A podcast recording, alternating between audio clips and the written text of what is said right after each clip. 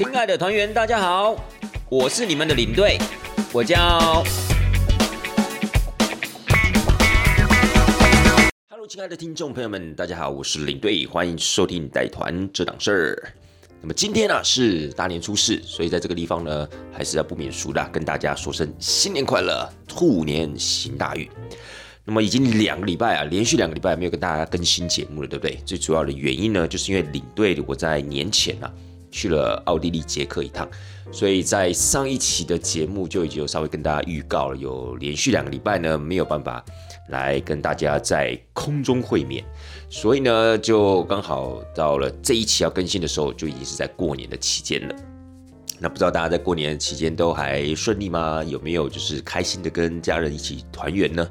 那以你对我自己来说的话，其实我觉得过年啊，就是一个跟家人团聚的好时机、好机会。为什么呢？其实不管是出去玩也好，或待在家里面也好呀，其实我觉得只要跟家人在一起啊，就是一件很开心的事情。因为其实我觉得在像你对我这样的一个年龄的话，大部分的时间都是在外面工作嘛。所以呢，呃，跟家人相聚的机会啊，见面的机会，坦白讲，真的不多哦。除非您今天本身就是住在家里面，哇，那当然很棒啊，对不对？因为你常常就可以跟家人见面，甚至，呃，可以跟家人分享自己的一些工作的状况，可以跟家人一起吃饭。我觉得这都是很棒的事情。但是如果您今天是在外地的游子啊，比如说你在外县市上班，或者说您的家人是在外县市的话，或许大概只有在过年的时候是比较可以长时间的聚在一起吧，其他时间大不了就是可能年假，或是可能哪一个月的周末回来看一下而已。所以过年对我来讲呢，其实不需要太热闹，也不需要说一定要，比如说开着车啊去到哪个地方走走啊、走村啊，还是什么之类的。其实对你对我自己而言，只要是可以跟家人在一起，纵使只是在那边。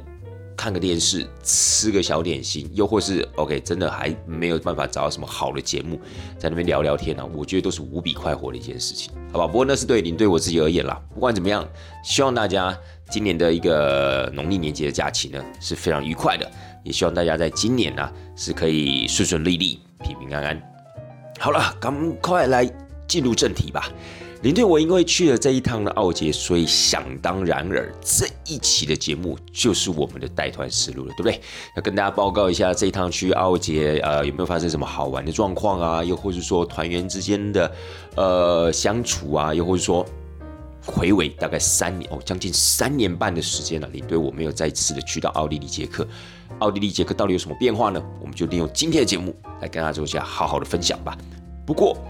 呃。因为十三天的行程不太可能像我们在国旅的时候，就是国内旅游的带团思路一样，我们一天一天来跟大家分析。你想想看，一个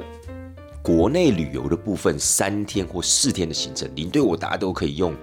差不多四十五十分钟左右的时间来跟大家介绍。那更不要讲奥捷十三天，如果奥捷十三天跟我们的国旅的带团思路的的分享方式是一样的话，那我看至少，大概一个半小时跑不掉吧，对不对？所以呢，我觉得，嗯，像这种所谓的国外团的这种所谓的带团事务，可能没有办法跟大家讲的这么 detail。但是呢，我会觉得一些值得分享的一个内容，我们就是用分享式的方式，好，比如说，哎，第一件事、第二件事、第三件事，我们就是整理出了在整趟行程里面，哎。出现了什么有趣的事情啊，或者是发生了什么样的一个状况啊，又或是我特别有什么样的一个感受，我们就是用这种分点式的方式来跟大家做分享。我觉得大家应该会听起来比较低，没有那么乏味。第二，也相对的比较不会花太多的时间，好吧？好吧，咱们就直接开始吧。首先，第一点就是我们这一趟行前的选位。呃，你对我之前的有一位前辈，他讲了一句非常传神的名言，就是行前的选位就决定了这一团的成败。哇，这个是不是非常的传神呢？所谓的行前的选位啊，就是我们航班的选位啦，就是我们班机的选位。听众朋友会想说，有那么严重吗？但你自己想看哦，如果你今天跟你的家人、跟你的朋友，甚至是跟你的另外一半出去旅游的时候，我们去欧洲旅游一趟的飞机大概都要坐十到十三个小时，正常差不多嘛。你想看这十到十三小时，如果你跟是一个陌生人坐在一起，然后呢，你的朋友、家人或另外一半可能是坐在另外一个位置，那你会有什么样的感受？你当然你会觉得啊，怎么会这样子嘞？我今天来参加团体，不就是应该会让我跟我的朋友、家人或另外一半坐在一起嘛？怎么我们会分开那么远啊？所以我相信，如果你仔细去思考的话，是不是有一种细思极恐的感觉？就是想一想，哎，对耶，如果出国坐那么久的飞机，没有办法跟家人坐在一起的话，没有办法跟朋友坐在一起的话，那也太怪了吧，对不对？如果你今天想说啊，我们今天可能只去什么长滩岛啊，去什么呃日本啊，你说这个如果假设只有三四个小时好了，哎，那你就 fine 算了，没有关系，反正飞三四个小时嘛。哎，各位，现在是飞可能十个小时，甚至是十二、十三个小时，哎。对不对？所以呢，这一团在出去的时候，一样遇到了这非常该死棘手的问题。怎么说？因为呢，我们这次做的是华航，而且华航在这一次呃去的航程。还飞了四个多小时，为什么？因为俄乌战争的关系啊，华航改变了它的航道，所以去程飞得特别久。我那个时候看到航班时间的时候，我就吓了一跳，我说我到底飞到哪去？是飞到美国了吗？那怎么可以？怎么可以这么久？所以呢，飞十四个小时，好，OK，我就上网帮大家看位置。我一月九号出发，一月七号晚上就可以上网去选位。所谓的选位呢，就是帮团员呢尽可能的安排坐在一起。而且，亲爱的大家。我这一团呢，又不是普通的团体，我这一团就是江湖上所著名的蜜月团。什么叫蜜月团？就当然就是蜜月的新人才能报名的团体。在这个地方跟大家解释一下，很多的听众朋友对这个蜜月团三个字啊，并不是十分的了解。有些人可能会误以为说啊，这一趟的行程是不是特别的针对蜜月的新人设计的？好，比如说吃的特别浪漫。又或是哦，可能住的特别浪漫，又或者在行程中会设计一些桥段呐，然后呢，让团员们觉得哇，很贴心呐，很浪漫呐，然后特别的针对他们的一个结婚纪念啊，去做了什么样的一个景点的一个安排啊，然后让他们觉得哇，这一切呢都非常值得纪念之类，就是完全截然不同，针对蜜月客人所设计的行程呢。其实不是，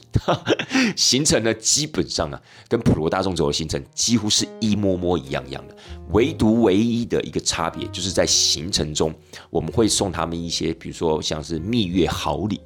好，除此之外呢，整个行程的安排设计基本上是大同小异的。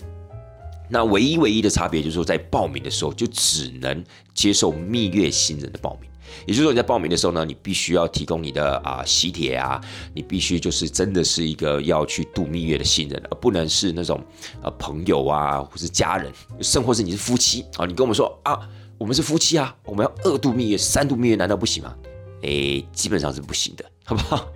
我们只接受呢年轻的夫妻，好了，也不是年轻的夫妻了，就真的只要是刚结婚的蜜月新人了。所以这个大概就是坊间一般所谓的蜜月团的定义，好不好？我这一团刚好呢又是蜜月团，我刚好这组呢就是我这一团呢刚好有十二个人，也就是六组。那这六组新人，你想想看，如果他们在出发之前发现他们不可以跟自己的另外一半，不能跟自己的老公老婆坐在一起的话，那会是多么可怕的一件事情，对不对？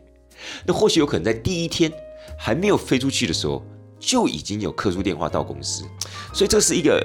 说实在话算是蛮大条一件事情，绝对不像是各位听众朋友们想象的这么的云淡风轻。所以那个时候我上网看位置的时候，哇，我真的吓了一大跳，因为航空公司基本上把我们的机位整个是啪打散的，你知道吗？就是好像，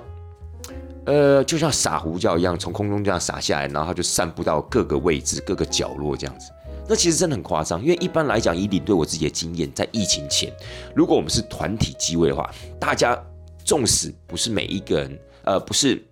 每一组新人都坐在一起，但是起码是坐在同一个区块。我只要做细部的微调就好了，你懂我意思吗？只要做细部的微调就好。可这次不是啊，这次是打散，而且绝大多数都给我安排在中间排。什么叫中间排？我们这一趟飞机飞出去啊，一共分为三三三，也就是左边三排、中间三排、右边三排的位置，就是一排看过去一共有九个位置。那我们这种位置呢，最忌讳的就是卡中间。哦，就是两边你感觉好像有两个大汉把你夹在中间那样的感觉，所以中间的位置啊，基本上当然是都一定会做到了。可是如果大家所有人打散，全部卡中间的话，那个机会是非常非常难调整的。所以呢，这一次我真的费了九牛二虎之力，才在我到机场前，终于把四组客人，也就是四组蜜月的新人安排坐在一起。可是有另外两组真的完全没有办法，因为我们去程的机位也非常忙，我是搞不太懂一月九号到底是在忙什么东西，你知道吗？一月九号这个时间呢，坦白讲都已经算是淡季中的淡季，因为呢，一般来讲，我们的欧洲的旅游淡季就是冬天嘛。那冬天说实在话，虽然它是淡季，原因就是因为第一个，呃，天气比较寒冷；第二个，日照时间就比较短。像我们这一趟去呢，大概日出的时间呢，差不多是八点钟左右，然后日落的时间大概就是四点半。所以你其实这样想想，说实在话，能在外面玩的时间，就是白天的时间啦，真的。没有那么的多，所以也因为这样的情况呢，我们把它定义为哦欧洲的旅游淡季，不仅仅是去到那个地方的旅游团体少，他们当地的人也比较少在这段时间呢出游，但是它还是有它的亮点的所在，比如说呢，大概每年的十一月底开始到十二月底，就是所谓的圣诞市集的季节。也就在这个时间点呢，欧洲很多的家家户户啊，他们会出来准备过他们的圣诞节，所以他们可能会去买一些小东西来装饰他们的家里面啊，或是去买一些食物啊，或是去那个地方热闹热闹一下，有点类似我们台湾的年节那样的感觉，就有点像是我们要去过年的时候，我们不是要去什么迪化街吗？就是有点类似那样的一个感觉。可是这样子的一个时间过去之后，大概啦。在每年的一月六号，比如说每年十一月底，大概到隔年的一月六号这段期间呢，圣诞市集就是陆陆续续的，它都会呃出现。那也在接近一月六号，隔年一月六号的时候，圣诞市集就会陆陆续续的结束。举例来说，布拉格的圣诞市集就摆到一月六号，就摆到主显节这一天。那以一月九号来讲，一月九号这个出发时间，因为我们这次是十三天的行程嘛，一月九号到一月二十一号。那以这样的一个时间点来讲，它又是属于那种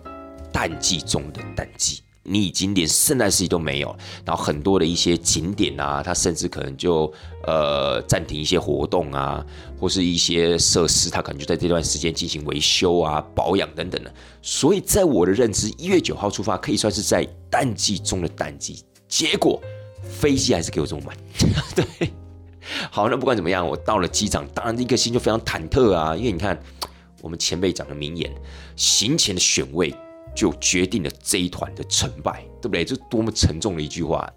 所以到机场就很紧张，然后去柜台那个地方赶快处理，结果处理了老半天也只能解决一组的问题，都已经把督导叫出来了。所以我们在地勤的呃柜台那个地方，通常都会有一位督导，航空公司的督导在这边。那这次因为我们乘坐的是华航嘛，我们就请督导啊来这边协助我们，看是不是可以把这个机位啊可以调在一起。我们都已经跟他小以大意了，跟他们说不好意思，这真的是你看这些蜜月新人他们。熬了这么久，终于可以出国去玩了。结果他们发现，他们这个长达将近十四个多小时的时间没有办法坐在一起，这多痛苦的一件事情，对不对？我们如果用同理心去去思考的话，这多么残忍的一件事情啊！在如此的小雨大意之后，也只能完成一组的调动。所以后来呢，我在集合团员的时候，把登记证发给他们的时候呢，其实这个手啊，心情呢是无比沉重的，因为呢，五组的客人都已经坐在一起。就只剩下一组客人没有办法坐在一起。那那个时候的我的一个反应跟思考是想说，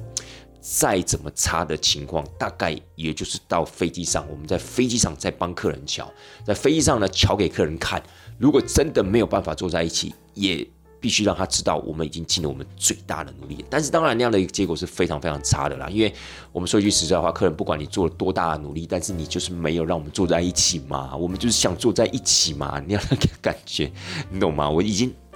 之前有遇过类似的状况，说实在话，真的会影响到他们这一趟旅游的心情啦。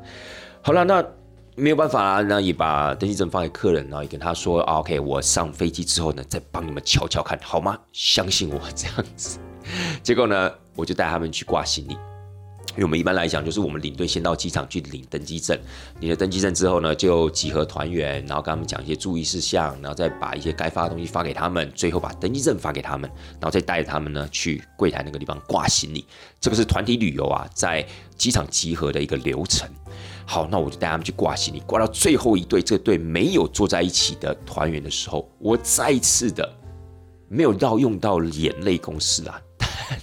但是，一样用一颗非常诚挚的心、非常恳切的语气，希望他们还可以继续再帮个忙。然后呢，终于啊，不过说实在话，这次这个华航的几位地勤空姐也真的还蛮可爱的，而且他们也真的很帮忙。小女生大概我觉得差不多跟这几位度蜜月的那个团员啊，年纪应该没有差太多，甚至可能比这些度蜜月的新人大概再小个三四岁吧，所以很可爱。然后可能也，我觉得也不是那种属于那种行呃职职场的那种老油条之类。如果真的遇到一个职场的老油条，恐怕大概就已经被那个吃闭门羹了。你不要再说了，好不好？我刚才已经跟你讲过了，就是已经没有办法换，你就到机上帮团员换就好了，好吗？下一位。不过这几位地勤的空姐呢，他们就是属于那种年纪比较小，我觉得某种程度上面呢，可能对这一行还有蛮大的一个热忱啊，跟抱负的，所以他们尽可能的还是帮我帮个忙。那当然，当然，华航的督导也很帮忙，所以他们又再一次的开了一个什么闭门会议，然后呢，尽心的帮我们调整这样子。那说实在话，那一组团员也知道在现场有看到了，所以事实上他也真的知道，哇，这趟的航班啊真的很满啊。然后领队我在这个地方也算蛮帮忙的，所以。我觉得这个过程呢 是怎么样，非常加分的。那当然后事后的结果也非常的好，因为他们后来就说：“好吧，好吧，终于帮你瞧到了这样子。那现在刚好有一个位置可以让你们坐在一起，恭喜你们！哇，那感觉就非常好，你知道吗？就是集众人之力完成了一项任务，解决了一个困难那样的一个感觉。所以事后呢，我还有上那个华航的线上回馈，因为等那组客人开开心心的小跳步这样离开了柜台之后。我就真挚的跟他们道谢，我就说哇，真的非常非常的感谢你们，来帮我解决这么大的一个问题。那我应该怎么样回报你们呢？然后那，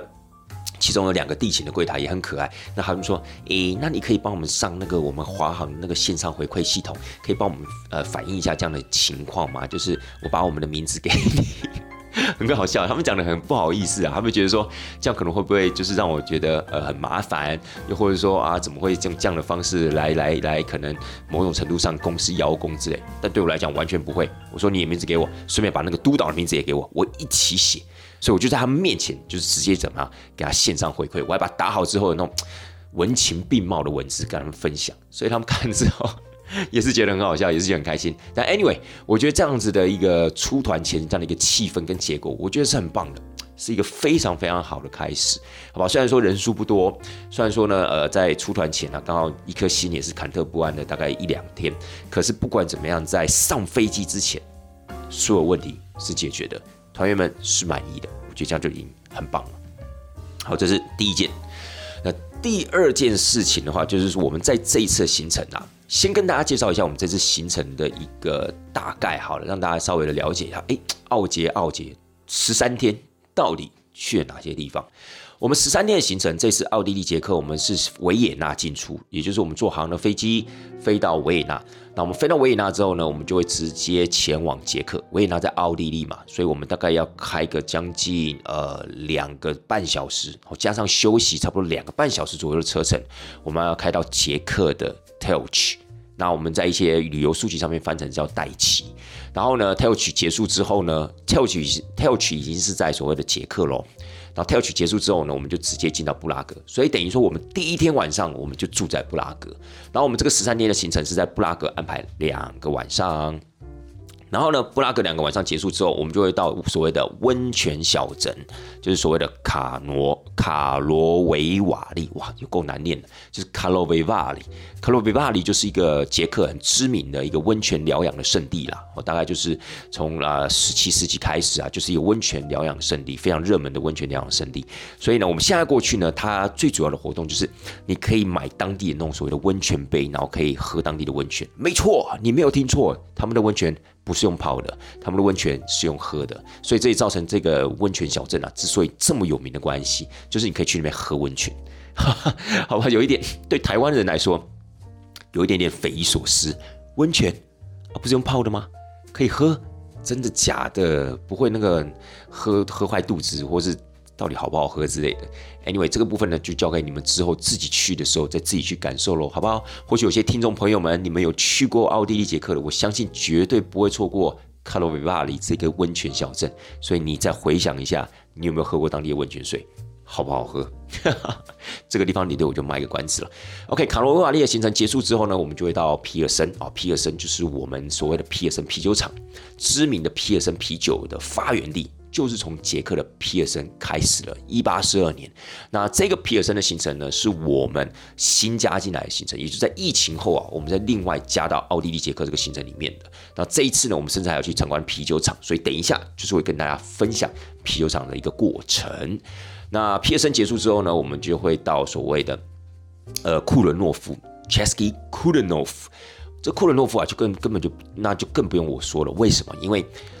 早期去到奥地利、捷克这些所谓团员，搞不好有时候还不是冲着维也纳跟布拉格去，他们就是冲着这个童话小镇去的。因为这个童话小镇在早期啊非常非常的有名，所以很多人都讲哇，这么可爱的地方。一定要去看一下，所以其实很多人都以为说啊，你去奥地利、捷克应该就是为了要去布拉格啊，应该就是为了要去维也纳买东西嘛？No，最早期、最早期，其实很多人啊都是慕名这个童话小镇而决定去的，就好像。早期去克罗埃西亚，可能就是为了十六湖的关系，有没有一个十六湖？可能大家连连听过都没有听过的地方，但是在网络上盛传嘛。哇，这个美丽的地方就是所谓的十六湖国家公园，那它在哪里呢？啊，原来它在克罗埃西亚，那我们一定要去。不然很多人都会想说，哎，为什么我想要特别去克罗埃西亚？它有什么好玩的吗？好像又感觉没有什么好买的啊。那怎么会想去那个地方呢？原来就是冲着十六湖。同理，早期要去捷克、奥地利。可能有蛮多人，也就是冲着这个所谓的库伦诺夫，所谓的童话小镇去的。所以这一次在捷克境内，我们就去到了代奇、布拉格、卡罗维瓦里，还有皮尔森。然后最后呢，我们要离开捷克之前呢，去到那个地方就是知名的童话小镇库伦诺夫。库伦诺夫待一个晚上结束之后，隔天我们就进到了奥地利。那我们是进到了奥地利哪里呢？进到了奥地利知名的湖区。那这一次呢，我们特别安排比较长的行程，十三天的行程，就是因为希望大家可以在湖区那个地方感受可以更加深刻。所以湖区呢，我们待了两个晚上，待在哪里呢？待在圣沃夫冈湖 （Saint Wolfgang）。Saint Wolfgang 湖旁边有一个 Saint Wolfgang 小镇，好像在 好像在念那个绕口令，有没有？OK，我们就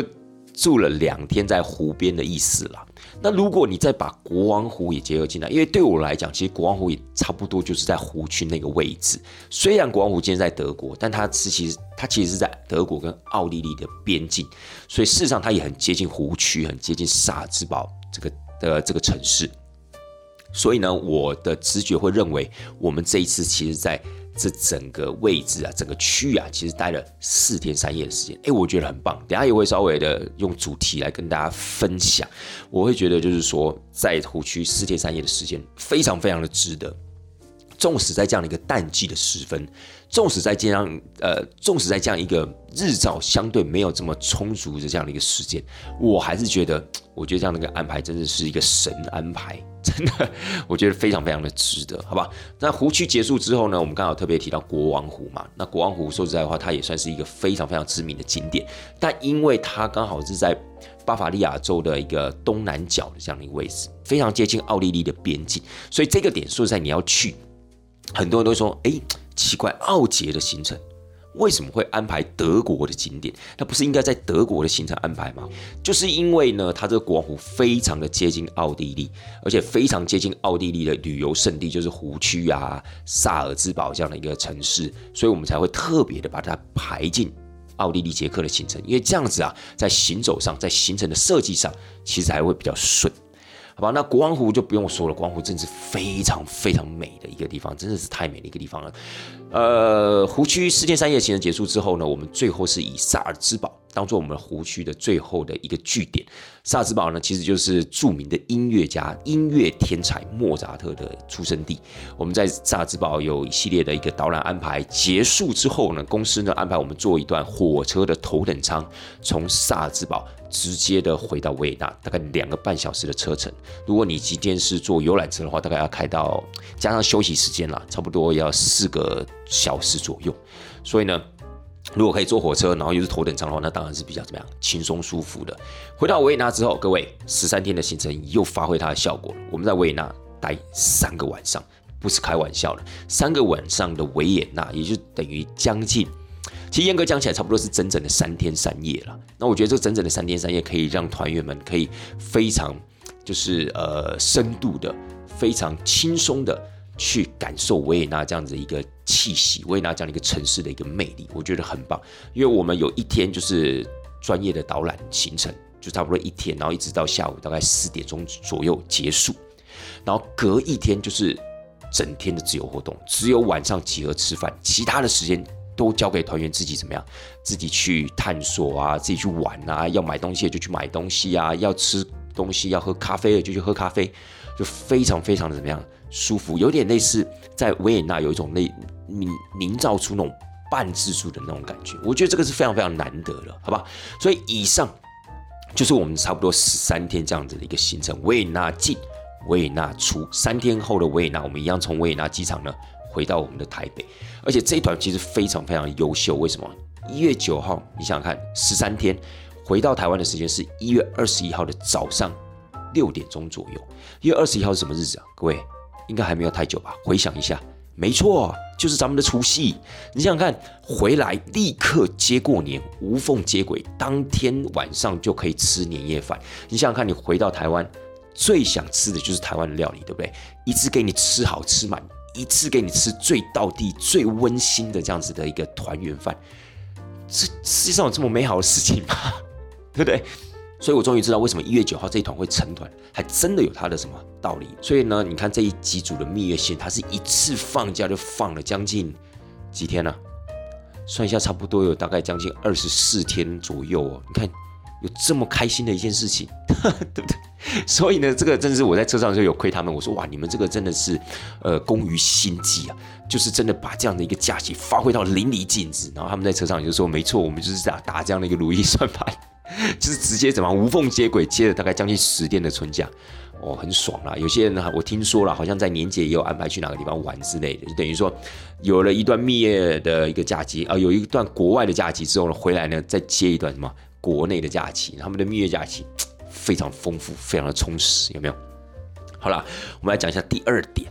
第二点的话，就讲到我们刚才的皮尔森，因为这一次呢，皮尔森呢可以算是新加进来的一个行程，所以我觉得，哎，也可以把我的一个感觉来跟大家做一下分享。皮尔森呢，其实市区呢，嗯，没有什么太大的亮点，就跟一般的欧洲的那种小城小镇啊，有一点点类似，但又它又不是那么的迷你，所以呢，说实在话，不管是在呃古迹的呈现上面啊，又或是呃城市的氛围上面，当然没有办法像是捷克的库伦诺夫，甚至连卡罗维瓦利亚。可能都呃不见得比得上，我是指市区的氛围哦，就是我觉得它的市区的氛围是比较普通的。可是这一次呢，冲着这个皮尔森啤酒呢，我们的公司呢就安排了我们进到这个皮尔森啤酒厂里面去参观，而且甚至是请专人来导览。比较可惜的一点是，他没有办法直接讲中文或者所谓的中文导览机，他们当地的导览呢就只有几种语言而已，好像是德语，然后捷克语，然后还有英文。所以，我们当然就定了英文的导览，然后由我这个地方来做翻译，来跟团员们来做解说这个样子。但他的导览时间，哎，比我想象中久蛮多的，哎，就是他大概将近有快两个小时的导览时间。坦白讲，那时候在出国前，我有点担心，我想说，哇，怎么两个小时？两个小时，先不要讲说我翻译的好不好了，团员们有没有这样的一个耐心，听完两个小时都要画一个很大的问号？因为说实在话，两个小时只参观一个啤酒厂，那变成是说。OK，你对啤酒有兴趣的人，你可能会听得很爽。但是如果你今天对啤酒可能相对的，嗯，我好像也没有很想要了解它的历史啊。啤酒不是就用来喝的吗？如果没有什么太大兴趣的话，哎，两个小时真的有点太长了。所以那时候其实有点担心，然后又加上说，担心自己的英文能力有没有办法去胜任，因为我不确定，呃，导览员他讲的可能是会比较艰深的，还是会讲的比较呃粗浅的，我不晓得。所以这个也搞得我也蛮紧张的。但 anyway，到了当地之后，我们甚至还安排在啤酒厂里面吃饭哦。在啤酒厂里面吃饭的时候，其实很有意思。啤酒厂里面吃饭的时候啊，它基本上呢，呃，它的啤酒餐厅其实就已经很有气氛了，而且它的啤酒又便宜。再来，在呃啤酒厂餐厅里面吃饭的时候。它的皮尔森啤酒啊，它的经典的皮尔森啤酒，它会让你做选择。什么选择？你的泡沫要多少？你要整杯的泡沫，或是半杯的泡沫，然后还有正常的泡沫。他们那个皮尔森啤酒啊，在倒到那种所谓的标准的皮尔森啤酒杯里面的时候，它的一个经典的泡沫的深度大概就是三指幅这样子的一个宽度。就是三个指腹，就是把你的三个手指啊并在一起，差不多就这样一个高度。正常来讲啦，可是呢，你在现场喝啤酒的时候，你可以请他，你可以整杯的泡沫。当它整杯泡沫，它慢慢的也会变成啤酒。我觉得这个就很神奇的一件事。所以它整杯的泡沫呢，它有一个特殊的名称，它叫做 minico。然后呢，你也可以选择那种半杯的那样子一个泡沫，就差不多占你的啤酒杯的半杯这样子的一个容量，叫 shinit，然后叫 shinit。所以我觉得很有意思，在团员们喝啤酒的时候呢，你同时可以产生那种。视觉上的刺激有没有？有些呃团员他们就点经典三指符这样的一个宽度的泡沫，有些就觉得好玩就点整杯的泡沫，有些点半杯的泡沫。就是首先在吃饭的时候就让他们感受到，哇，原来在喝皮尔森啤酒的时候，泡沫啊。也是它的什么灵魂所在？而且那个泡沫真的很甜，那个喝吃起来的那个泡沫其实有点甜甜的那个麦香，我觉得这个很特别。然后团员们也觉得很新奇，因为一般喝啤酒可能都是尽量想说让泡沫越少越好嘛，这样喝起来才会怎么样，才会顺嘛，对不对？我们不是以前讲过一句很无聊的话嘛？就是卑鄙下流。有没有？不是形容你这个人卑鄙下流，而是我们要沿着倒啤酒的时候都要沿着卑鄙往下流。有没有？沿着卑鄙往下流，这样才会尽量减少泡沫的产生。但是在这个地方没有在走什么卑鄙下流，基本上你想要喝泡泡你就喝泡泡，你想要喝啤酒就喝啤酒。很有意思。结束之后呢，我们就进行了大概差不多有将近两个小时这样的一个导览活动。那在导览的过程中，其实我还算 OK。在翻译的过程中呢，相对的，因为这个导览员可能他也没有讲太难的。一个资讯或内容，然后又加上我之前去英国啊，去到爱尔兰的时候，我有去过呢 Guinness 啤酒厂，就是健力士啤酒厂，所以其实讲的东西大同小异啦，参观的东西也大同小异，因为酿制啤酒嘛，就差不多就是那一些所谓的原料，差不多就那些的机器，差不多就是那样的流程，所以呃，我基本上还算 OK。那当然，我也从中获得到了蛮多的一些。譬如说，呃，如何酿制皮尔森啤酒的一些资讯，我自己也觉得也还蛮充实的。因为皮尔森啤酒其实最主要就是第一个，它的啤酒花是产自于捷克的知名的品种，然后再来呢，就是它的水，它的水啊，就是所谓的软水。所以一开始可能很多国家、很多的地区都想要复制这个皮尔森啤酒这样酿制方法，但是复制不出来的原因有很大一个原因，就是说在当时还没有办法。还没有具有那样的科技，把所谓的硬水转成所谓的软水，所以皮尔森啤酒才会在当时这么具有代表性。哎，各位，皮尔森啤酒不要小看它，你可能会觉得啊，皮尔森啤酒好像也没什么了不起啊，在 Seven 就可以买到，但它却是什么？它却是底层发酵啤酒，可以算是什么样？黄金啤酒的始祖。当时有所谓的很多的底层发酵或上层发酵，在皮尔森啤酒那样的一个年代，绝大多数都是所谓的上层发酵的系统，下层发酵系统也有。在当时的德国巴伐利亚，就蛮多的一些啤酒厂在进行所谓的底层发酵，但底层发酵出来的啤酒啊，通常颜色没有办法那么的纯净，没有办法那样的金黄。那全世界第一款底层发酵出来的黄金啤酒就是皮尔森，所以皮尔森呢，现在它不仅仅只是一个厂牌的名字，它也是很多一些发酵法这样子的一个统称。好，比如说呃皮尔森酿造法。好，用皮尔森酿造法酿造出来的那种所谓的 lager，就是底层发酵的啤酒。所以呢，皮尔森酿造法、皮尔森啤酒，甚至它已经变成一种酿造法的统称了。所以你就知道它的地位有多么的崇高了。所以这次呢，在导览的过程中，我觉得最好玩也最有意思、最有纪念价值的，就是最后我们进到它的地窖。进到他们的传统地窖，就是早期他们还没有那种所谓的不锈钢发酵桶的时候，他们就是把它装到橡木桶里面，然后放到地窖里面去做发酵嘛。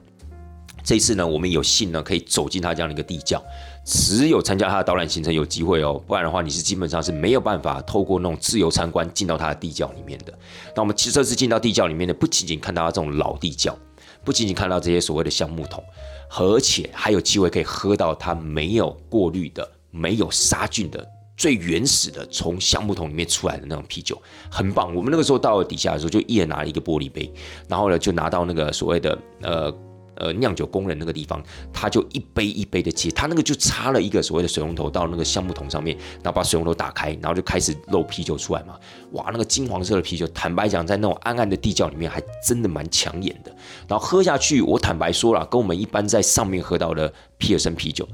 呃，你喝不出太大的一个感觉，但是那样的一个氛围，你就会觉得哇塞，可以喝到这样的一个啤酒，这样原始的一个刚酿造出来的啤酒，无比的荣幸。对，所以有时候你知道吗？哥喝的不是啤酒。哥喝的是一种氛围，然后就有点那那样的一个感觉。好了，我只能说，呃，皮尔森啤酒厂这样子一个导览行程呢，你问我值不值得的话，我个人觉得非常非常值得。而且我觉得，不管呃各位听众朋友们，你们接下来是要去那边自助，或是想要去那个地方的参团的话，当然参团可能有时候不见得会有皮尔森啤酒厂这样子的一个选项了。但如果你去自助的话，去捷克自助的话，我觉得皮尔森呢，它可以是一个选项。而且如果你假设你今天真的到皮尔森，一定要去皮尔森啤酒厂，好吧？OK，这是第二点。那么第三点的分享呢，就是在湖区了。亲爱的各位，这团在湖区发生了什么事情呢？最主要就是因为哈，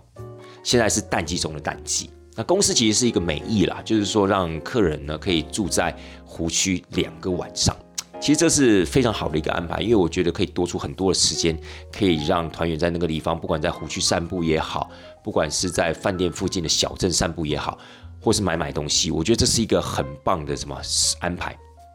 可是啊，因为淡季的关系呢，又加上现在欧洲刚好就是有所谓的能源危机，所以刚好在冬天这个时候呢，店家开的特别的少。我们这是在湖区啊，甚至连续两个晚上，这都在同一个餐厅吃饭。为什么？因为其他餐厅都没有开，包含连饭店都没有开哦。那可能很多人就会说，哎，那为什么不在饭店吃饭？哎，对不起，因为刚好我们这间饭店它就是没有晚餐的餐厅，厉害了吧？但是完全不影响它的质感，就是团员呢住完这一间在圣沃夫港这间饭店之后，就觉得非常非常值回票价。这间饭店的名称呢叫 Scalaria。那这间饭店里面呢，它唯独比较奇特，就是它没有晚餐的餐厅，所以我们两天的晚上的晚餐都是要在外面用。但是因为圣沃夫港现在刚好是淡季嘛，所以就很少店家开，甚至连白马饭店都没有开。所以一般来讲，有时候我们也可能会住白马饭店，或者说去白马饭店吃个饭之类的。这次完全没办法，为什么呢？就是因为能源危机四个字，绝大多数的店家都想说啊，如果在这样淡季继续营业的话，那个 原那个所谓的能源费，就是所谓的暖气的费用啊、电费啊，其实是非常非常不划算的，非常划不来的，所以他们干脆啊，就在这个淡季呢，就暂停营业。所以呢，这也导致了我们来到这个地方的团体呢，选择就会比较少。那当然，相对的，就是在走行程的时候，可能也会稍微的比较萧条啊，比较失色许多。所以我刚才就说，我们在这个湖区呢住了三天两夜，的确是一个很好的安排。但是在淡季的时候，可能团员就会觉得无聊。那怎么办呢？刚好这次我就想了一个地方可以去，我就一直在行前的时候，还没有出去的时候，我就想说，在湖区这些时间到底能干嘛？因为我们几乎有一个整天的时间，除了去哈斯塔特，去到那个世界遗产小镇，在哈斯塔特湖旁边的那个绝美小镇以外，总是还是要想一些点可以让客人去吧。但是我查了什么游船啦、缆车啦、观景台啊等等，都在这个时间点怎么样暂停营业？可能在维修，可能在保养等等的。伤透了我的脑筋，我就想说，到底可以带客人去哪里？因为我自己也知道，他们住的那个位置，Saint Wolf 港，其实大概也没有什么店家可以开，而且对不起，还刚好礼拜天，没错，刚遇到礼拜天，刚好有很多店家可能要么呢就是完全不营业，要么就是营业时间可能大概到了下午几点就关门了，反正基本上呢没有事情可以做了。讲坦白话就是这样子。好不容易让我找到了一个湖，那个湖呢就叫沟勺，就是割勺湖。啊，哥嫂湖是翻译啦，它叫沟沟嫂。那到时候呢，我会把这个名称呢写在我们的那个节目介绍的那个内容里面，让大家也知道到底怎么写，到底怎么去搜寻这个位置。那这次去到这个勾嫂呢，说实在话，我也是第一次去，我之前也没有去过这个地方。但是我觉得就是哎，可以让团员再去看一个那种绝美景致的那种湖光山色的那种感觉，我觉得也不错。所以呢，我就请司机帮个忙，在我们去哈斯塔特之前呢，帮我拐进所谓的沟嫂。然后呢，我们就去到湖之前，经过了那个沟嫂的小镇，就发现哇，大概经过了两个类似那种滑雪地、滑雪圣地，你知道吗？然后还有一个可以坐缆车上去的，所以这个时候团员就疯了，他就说：哇，我们可以在这个地方拍照吗？我们等一下有机会可以坐这个缆车吗？我就说当然可以，但是请自费。但是团员们还是好好好，自己出钱我也愿意。为什么？因为他那个缆车基本上是。台湾比较少接触到这样的一个活动啦，因为一般来说，台湾第一，你要坐缆车就只能到所谓的猫缆嘛，而且我们看到的还不是一般的那种包厢式的缆车，我们看到的是滑雪缆车，你两只小脚会露在外面甩啊甩的那种缆车，所以其实坦白讲是有一点刺激的，而且真的还蛮好玩的。所以我就跟大家讲说，各位稍安勿躁，我们先去沟勺 say，就是沟勺湖那个地方，我们先去那个地方看看，好不好？那是我们。原始的目的地嘛，所以大家就说好好，那我们就先去那个湖边。去到湖边的时候，因为其实这一次啊，不知道为什么，可能就是温度不够低，又或是湿度不够高的关系，整趟行程除了在湖区之外，没有看到任何的雪景，更不要讲说遇到刚好正在下的雪了，完全没有。所以其实坦白讲。团员们也是会有一点点失望了，因为他们在这个时间点来，当然是希望说啊，可以看到雪啊，甚至可以遇到那种刚好在下雪的时候。但这一次呢，刚好完全没有遇到，甚至最后到了奥地利，到了维也纳都没有遇到下雪。但是我们在湖区，尤其是我们到沟勺这个地方的时候，真的看到了满满的雪景，而且甚至连地板都有积雪哦，地上都有积雪，就是你可以发现啊，前一天晚上可能有下过雪。虽然说现场是没有下雪啊，蛮可惜的。可是问题是呢，我们还是可以看到怎么样丰富的雪景，然后地上也都是积着雪这样子。所以这个地方真的让我自己觉得来对了，真的是来对了。虽然说。有做这样一个冒险，因为自己没有来过的地方。可是呢，我觉得就是可以把这样子一个初次的这种心情，也试着感染给所有的团员，跟他们一起分享。我觉得他们是非常 enjoy 的。虽然这个湖不大，虽然我们也是在湖边稍微走了一下而已，可是呢，那个周边那个群山环绕那样的一个感觉啊，我觉得有让他们有震撼到，也让他们甚至有机会摸到雪、踩到雪，感受到那种被那种冰天雪地包围的感觉，非常非常的怎么样？非常非常的优。那。结束之后，因为你各位你知道那个时候已经是那个醉翁之意不在酒了，大家心里在想的都是我们刚刚刚刚看到那个滑雪缆车到底有没有时间，有没有机会坐。所以在沟嫂那个湖边呢，我们差不多待了一下下，我们就回程，然后又经过那滑雪圣地。说实在话，这次司机真的还蛮帮忙的，他就让我们在那个地方稍微停了一下，然后让我们有机会去感受一下那种。欧洲那种滑雪的气息，因为你会看到很多的小朋友啊，还有很多大人朋友啊，他们在不同的一些区块啊，在进行这种滑雪，不管是练习也好，或是老手也好，其实就可以感觉出来那种冬天那种滑雪那种热闹的气氛。那我们就去问了一下那个滑雪场，哎，你坐这个缆车上去哦，大概要多久？然后大概要花多少钱？他说大概五分钟，十七块欧元。十七块欧元，各位什么概念？你十七乘以三十二，你换算一下，如果今天是你坐一个缆车五分钟，可它是滑雪缆车，脚可以在外面乱晃的那种哦，然后差不多台币换算起来大概接近呃五百五六百块，你愿不愿意？因为它毕竟不是一个公司安排的行程嘛，所以我也觉得让公司去付这个钱好像也没有道理，所以我就说，哎，各位，我们刚才问过了，这价格啊是十七欧。然后呢，从我们呃现在这个位置呢坐到上面去，第一站下车，大概就是五六分钟的时间，你们愿意吗？结果他都愿意，为什么？因为我觉得很棒的是，他们都有这种 open minded 的这样的一个感觉，就是他们愿意去接受新的事物，而不会因为说哈好贵哦，我不要参加。我以为我以为就是什么五块钱啊六块钱而已，那我还 OK，十几块我就不要了。我觉得那就很可惜，因为说一句实在话。你只不过花了五六百块，但是你可能感受到你一个人生从来没有感受过的，甚或是你之后可能都不会再坐过的这种所谓的滑雪缆车，你是不是应该要尝试一下？我们说一句实在话，如果你这样想的话，五六百块并没有很贵啊，对不对？所以后来我们就全部人都一起上去了，哇，那真的很，那个真的是太棒了。其实我之前就坐过了啦，我之前在瑞士的时候，其实就有带团员去坐过类似这样的一个缆车，可是我可以。呃，被他们那样的一个兴奋的心情，被这些团员这六组新人这种兴奋的心情给感染到，因为他们就好像是一个孩子一样，然后坐上那样一个缆车。虽然他们不是穿着滑雪装，但他们依旧可以在这样的一个缆车上面，然后去感受那种大自然的一个魅力，那种冰天雪地的感觉，我觉得非常非常的棒。然后呢，我们就上去之后在上面玩了一下，然后那边拍照，哇，你可以看到那些。那些老手滑雪老手，那种欧洲人，他基本上都非常会滑，而且不仅只有大朋友诶，连小朋友都非常非常的会滑。因为我们滑上去之后，上面的雪场就是属于等级比较高的，你就可以看到哇，真的就跟我们在电影上面看到那些欧洲人、外国人在滑雪那样的感觉，帅毙了，真的帅毙了。然后呢，我们在上面玩了一下，我们就下来，在下来的那一刻呢，其实你可以看到沟勺那整个那种。盆地在应该讲说是谷地啦，就在两山之间的那种谷地，但那个谷我觉得应该不是河谷，它应该是冰河切出来那种冰石谷，你就可以看出来那样子的一个平地然后就在两山之间夹出来的那个平地，有点有点那么类似我们的花东纵谷，但我们花东纵谷可能它的形成的一个原因跟这个原因不太一样。我个人认为我们在呃沟勺这个地方看到的谷地啊，应该是属于冰蚀谷。但是不管怎么样，下来的时候看到那个整个大地的景致非常非常的美。要不是因为那天天气没有很理想，不然我觉得哇，那个真的可以整段车程、整段缆车的过程都一定会陶醉在那样子一个气氛底下。这个行程，我相信。都给团员们留下了还蛮深刻的一个记忆点的。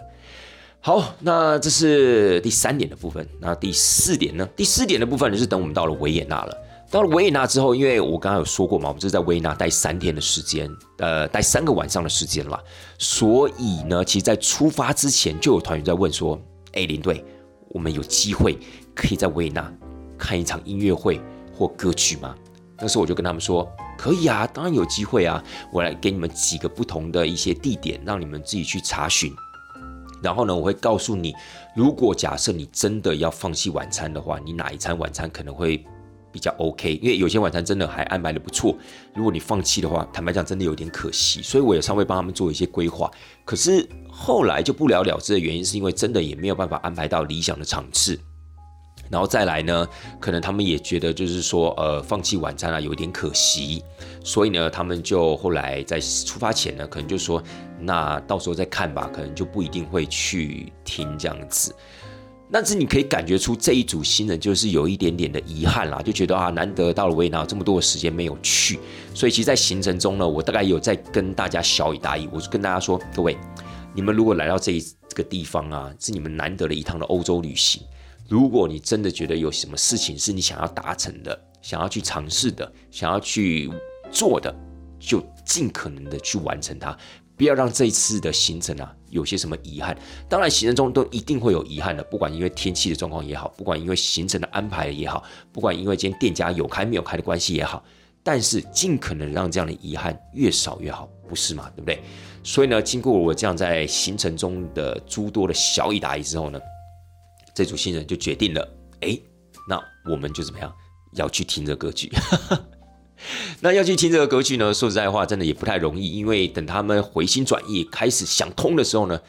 哎，我们已经到了维也纳了。对，所以你想想看，这样子一个这么急迫的一个状况，然后你又要去，他们要去看的其实是国家歌剧院里面的剧目，而且他们要看的是阿依达呢，是威尔第的阿依达呢。各位，你可以去查一下阿依达。我不知道你中文查不查得到呢？但如果是英文的话，就是 A I D A，好 A I D A，阿依达。那阿依达这个剧目呢，其实基本上就已经是非常难买到票的剧目了。而且这次刚好又遇到了几位知名的女高音，就是在这场剧目里面有表演，所以呢，票就更加的难买。基本上我们到现场去问的时候，已经是完全没有票了，亲爱的大家。完全没有票了，然后呢，呃，可是就是我们在维也纳导游很棒，很帮忙，他跟我们讲说，其实你可以去买站票。他说呢，每一个晚上的剧目表演前两个小时，他会开始卖站票，但站票卖的不多，大概就两百张左右，所以我们可以试着去排排看。结果我们在维也纳的第二天，整天的行程导览完之后，我就赶快陪这组新人去。国家歌剧院就去维也纳的国家歌剧院那边排队。其实我们到现场的时候，他大概已经排了，我觉得大概至少就一百五十、一百八十个人左右了。所以我现在想说，完了完了，可能啊，不见得排到，因为他真的排的很长。他其实就是我们面对国家呃面对国家歌剧院的左手边哦，它有一个所谓的 standing tickets。在那个票口那个地方呢，其实他门都还没开，所以一堆人都已经站在那个长廊上面做排队了。我们基本上排到的位置已经快要绕到整个歌剧院的后方的位置了。所以其实那个时候心情是有那么有点荡的，因为可能觉得 完了应该买不到票了。因为本来想说我们抵达的时间差不多是四点半，我们在想说哦，那可能人还没有很多，因为毕竟是站票嘛，哎。站票你要站三个小时，亲爱的大家，中间虽然有中场休息，但简单来讲，你至少要站两个半小时的时间在那边听歌剧，哎，这是这其实真的是一场一个体力活，所以你没有办法想象，就是这个阿依达他的名气有多么的响亮，然后当地人有多么的去想要感受这样子的一个一个歌剧这样的一个魅力，所以一早就一堆人去排队了。那也没办法，我们都已经到现场了，反正刚好也是给大家自由活动的时间嘛，所以我们就刚好在那个地方排队。那其他想要逛街的、想要买东西的，就去逛街买东西。然后呢，五点钟蛮准时的，哎，你就开始这个队伍啊，有慢慢往前这样的的一个情况，就就有有在什么，有在动了。那当然心中也是非常忐忑不安，因为毕竟他这个票还是有限的，你也不可能说啊，我今天无限量的开放站票，那当然也会影响到其他那些坐票的那个呃客人的观看品质嘛。我们就这样慢慢的前进，慢慢的前进，排了多久？各位，我们大概排了将近一个半小时，对，差不多一个半小时的时间。那你知道有多刺激吗？我们排到售票亭的时候，刚好那个售票员就把那个闸口的窗户打开来，然后对外面喊说：“我只剩下十五张票了，你们后面的不用再排了。”然后我们就刚好站在他的面前，然后你知道那个心情有多爽吗？对，有多开心吗？就是。我们那个时候其实一直很担心会不会到我们的时候，而且他又在我们面前把这个所谓的那个窗户，就小窗户啦，把它拉开，然后再喊的时候，其实我们以为他要跟我们大家说已经没有票了，各位已经没有票，所以那个心情其实非常非常的什么紧张的，非常害怕的，你知道吗？结果他是说我们只剩下十五张票，所以后面的可以不用排了，就十五位之后就可以不用排。所以那个时候心情其实我也非常替这组团员感到非常的开心，因为。排了那么久，而且中间呢又经过了这么多一个曲折啊、想法上的转折啊等等的，终于你们拿到了站票。而且各位亲爱的大家，我一定要把这个资讯补给大家。其实一开始我们没有想要买站票，我们一开始啊，导游甚至有建议我们，其实在国家歌剧院那个地方有很多人穿的那个所谓的中世纪的那种所谓的礼服，他们在卖的就是所谓的黄牛票，你们也可以跟他买买看。如果这个价格你可以接受，这个位置。